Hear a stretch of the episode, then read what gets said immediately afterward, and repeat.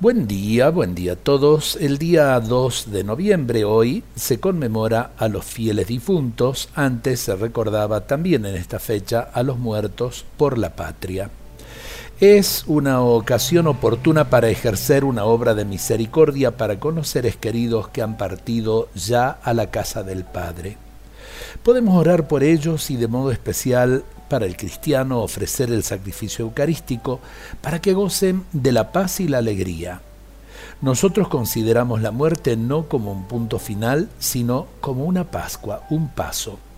Jesús fue el primero que pasó de la muerte a la vida, y ese paso del Señor es el que nos invita a dar en el momento final.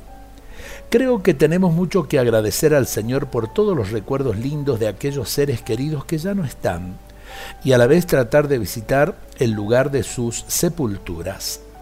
Hoy la muerte se ha convertido en muchos casos en un motivo de comercio más. Debemos rescatar los valores cristianos que nos ayudan a vivir desde la esperanza este misterio. Hoy el hombre ha avanzado en muchos ámbitos de la vida, pero le teme al momento de la partida de este mundo, pues termina negando la propia trascendencia.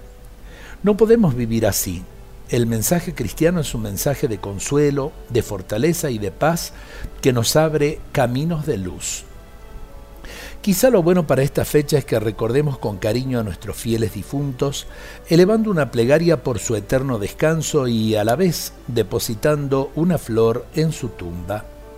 La iglesia no celebra la muerte, sino que celebra el misterio de la vida esa vida eterna que queremos para todos aquellos que cerraron ya sus ojos a este mundo y los abrieron ante Dios.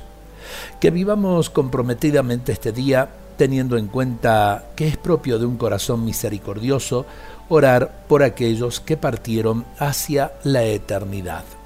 Dios nos bendiga a todos en este día.